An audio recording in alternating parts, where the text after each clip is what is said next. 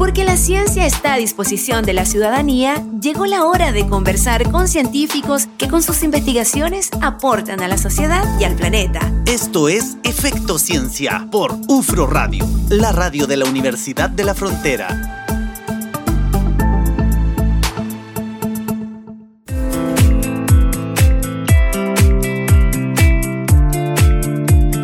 20 con 44, pasó rapidito, ha pasado súper, súper rápido el programa.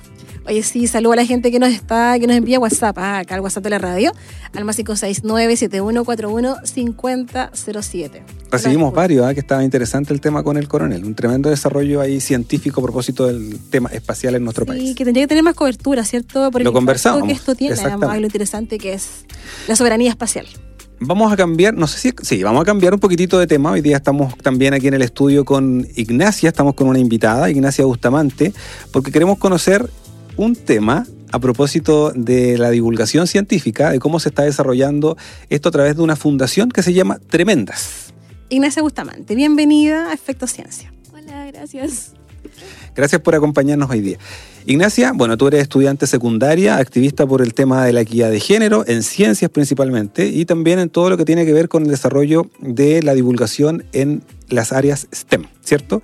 Cuéntanos un poquitito qué estás haciendo en Tremendas y cómo se ha desarrollado este tema acá en la región de la Araucanía. ¿Cómo llega, ¿Y cómo llegaste igual a Tremendas? Ah? Bueno, eh, el año 2022 ingresé a Tremendas, que es una fundación que se dedica a visibilizar y potenciar talentos de diferentes niñas, adolescentes y jóvenes a lo largo de Chile. Sin embargo, ahora también estamos expandidas eh, al resto de Latinoamérica y otros países. Actualmente contamos con más de 1.500 voluntarias y bueno, ahora aparte de participar como activamente en el área de ciencias de Tremendas, que somos siete en total, o sea, siete áreas, eh, también estoy ejerciendo la vocería, que es como la como la cara pública de la fundación. Visible, claro.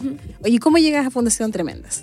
Eh, conocí a la fundación mediante la Academia Atómicas, eh, que es básicamente una academia de ciencias que se dedica como a democratizar este conocimiento eh, para niñas y adolescentes que quizás no tienen como ese acceso, que tienen quizás un interés a aprender más. Eh, bueno, llegué a la academia, estuve con un par de clases que eran con invitaciones de científicas, donde se hablaban como de las investigaciones que ellas hacían, eh, de la importancia también que requiere que más eh, mujeres puedan incluirse en el área de la ciencia. y bueno, me inscribí, quedé, había que hacer diferentes ideas de proyectos de impacto al final para graduarse.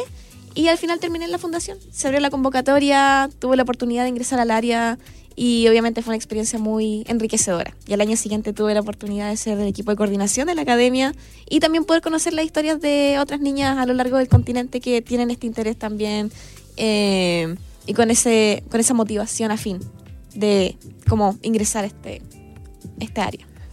Ignacia, bueno, nuestro país lo hemos conversado en otros programas, de hecho conversamos hace un mes, quizá un poquito más, con la Seremi de Ciencia, Tecnología, Conocimiento e Innovación a propósito de la encuesta de percepción social de ciencia y tecnología. Chile tiene una brecha de género en temas de ciencia y sobre todo los temas de STEM, matemática, ingeniería, ciencia y tecnología.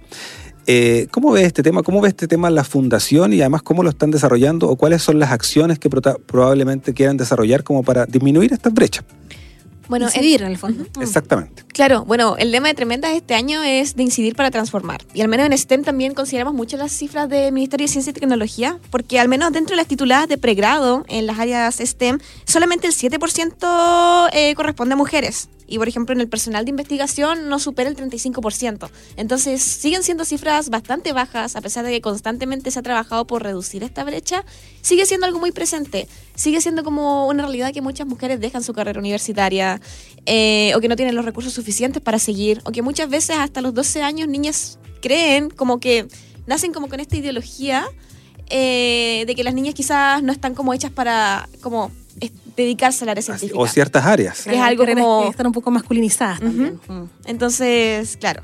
Y de hecho hasta los salarios pueden llegar a ser eh, inferiores en cuanto a sus compañeros. Entonces estamos conscientes de esa realidad y por eso mismo también eh, nos motiva como poder democratizar este conocimiento, de poder eh, diversificarlo un poco em, y masificarlo también. Oye, Ignacio, tú mencionabas hace un rato que ustedes trabajan, trabajan con siete ejes. ¿Cuáles son esos siete ejes y qué, qué actividades, por ejemplo, ustedes han impulsado desde ahí? Bueno, en Tremendas tenemos el área de género, de medio ambiente, de sociedad inclusiva, el de salud y bienestar, articultura, educación y STEM, que yo estoy en esa. Y a a nivel de diferentes áreas podemos realizar diferentes proyectos, muchos de ellos son colaborativos. Y actualmente también tenemos academias. Por ejemplo, yo mencionaba la Academia Atómicas, que es la de ciencia en la que estaba yo. Y ahora también estamos con una academia de medio ambiente, de climáticas, que es también con nuestro enfoque de niñas y jóvenes entre 12 y 25 años que quieran instruirse sobre estos temas y que tengan la oportunidad. Invitémosla, invitemos cómo puede participar si que nos están escuchando, pero en el próximo bloque, 20 con 49, seguimos haciendo Efecto Ciencia acá en UFRO Radio.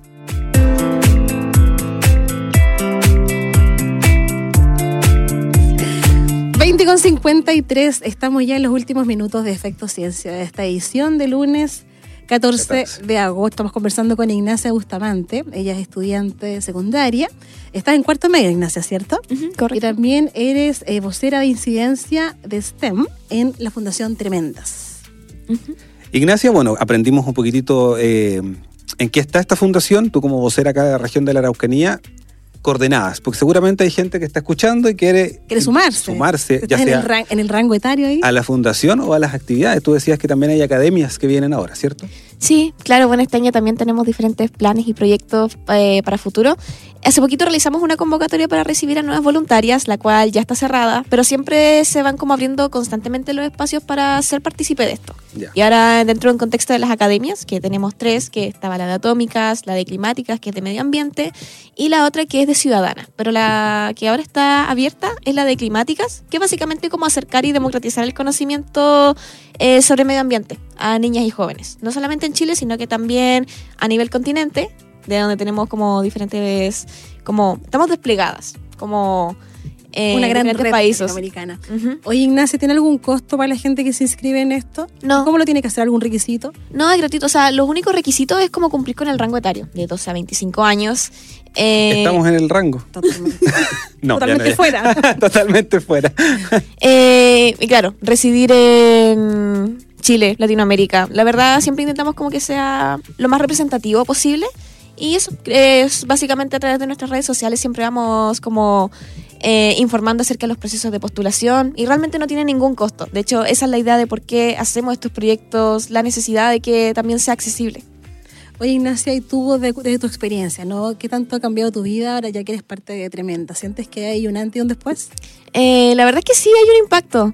Cuando uno entra como a diferentes redes de apoyo en cierto modo, donde conoces a personas que tienen como intereses afines, que quizás tienen como las mismas preocupaciones o cuestionamientos que uno, eh, da lugar para muchas cosas.